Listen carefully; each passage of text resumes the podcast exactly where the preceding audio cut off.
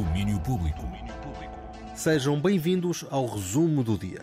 Eu sou o João André Oliveira e estas foram as notícias que marcaram o dia no domínio público. Começamos por Lolé, onde começa hoje a oitava edição do Som Riscado. O Festival de Música e Imagem volta a levar à cidade de Algarvia um cartaz que junta várias disciplinas sob o traço comum da irreverência e inovação. Paulo Silva é o programador e fala desta forma de levar a cultura à população. O festival tem tentado ao longo dos anos, lá está, tentar trazer a Lolé propostas diferentes, arrojadas, sempre com um olhar atento e um ouvido atento a tudo o que se está a fazer a nível de som e imagem em Portugal e tentar encontrar espetáculos que, que cruzem essas duas vertentes e fazer com que o Lolé receba espetáculos especiais, algumas deles até são encomendas, para fazer chegar este, este tipo de, de espetáculo a um, a um, público que muitas vezes não tem contacto. Um programa variado que no primeiro dia do festival apresenta a instalação Oco, o espetáculo Texturas e ainda um concerto de Paper Cuts. O Som Riscado segue no Cineteatro Loltano e em vários espaços da cidade de Lolé até domingo, com o apoio da 3. Em Braga, o Teatro Circo e o Generation vão andar de mãos dadas. Há uma nova administração e direção artística que conta com quatro programadores para tomarem decisões conjuntas para os dois espaços. O facto de termos duas estruturas uh, a programar com, com, equipas profissionais e com ângulos diferentes para assuntos que podem ser similares acarreta e implica um, uma, uma, riqueza muito grande para esta, para esta região e para esta cidade e, portanto, queremos, obviamente, aproveitar esse potencial para, e manifestá-lo num programa. O diretor artístico Luís Fernandes e as vantagens desta união de facto entre Teatro Circo e Generation, que resulta num programa rico e multidisciplinar. Para os primeiros quatro meses de 2024, há um novo ciclo de música contemporânea chamado Contraponto, concertos dos norte-americanos Swans, Joe Lovano e do britânico Lloyd Cole e a performance de Patti Smith com os Soundwall Collective. Hoje é também dia de estreias no cinema e a estreia Antena 3 da semana chama-se Índia.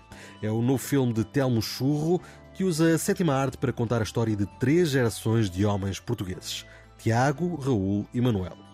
Os três acabam por se interligar através de Karen, uma mulher brasileira que passeia por Lisboa. Um filme em busca do grande segredo de Lisboa e que recentemente venceu dois prémios de júris jovens. Uma surpresa para o realizador. O filme recebeu dois prémios, um no Indie e o Smart Set, uh, e tanto um como o outro são prémios de júris jovens. Uh, o que eu acho. Pronto, acho, acho dá-me um gozo especial porque pronto, sempre achei o filme um bocadinho antigo uh, e fora, um bocadinho fora do tempo. Eu acho que o filme é um bocadinho fora do tempo que se vive, uh, mesmo esta questão de Lisboa, claro que lida, que para mim é uma questão, esta Lisboa que, que, está a perder um pouco de identidade, que está a perder principalmente pessoas, né, que não, ninguém vive, uh, mas mas a Lisboa que também está no filme também é uma Lisboa que não existe talvez tenha, parece ser uma Lisboa antiga de outro tempo, mas se calhar que não, que não existe, e se calhar também nunca existiu.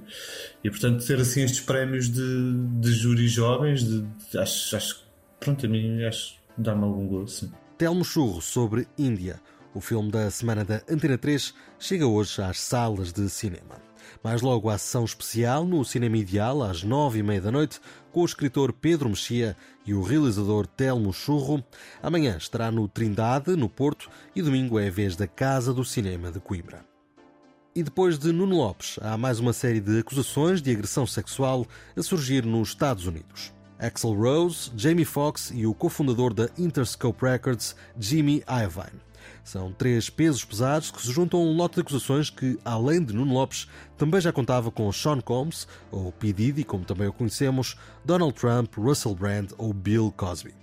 Esta recente vaga de acusações surge no âmbito da Lei de Sobreviventes Adultos de Nova York, que foi implementada no ano passado e que permite que os queixosos iniciem ações legais independentemente dos casos já terem prescrito. A lei expira no final desta semana, o que terá motivado esta recente vaga de casos casos para continuarmos a acompanhar no domínio público. Quanto ao resumo do dia, fica por aqui. Marcamos novo encontro para amanhã. Até lá. Domínio Público.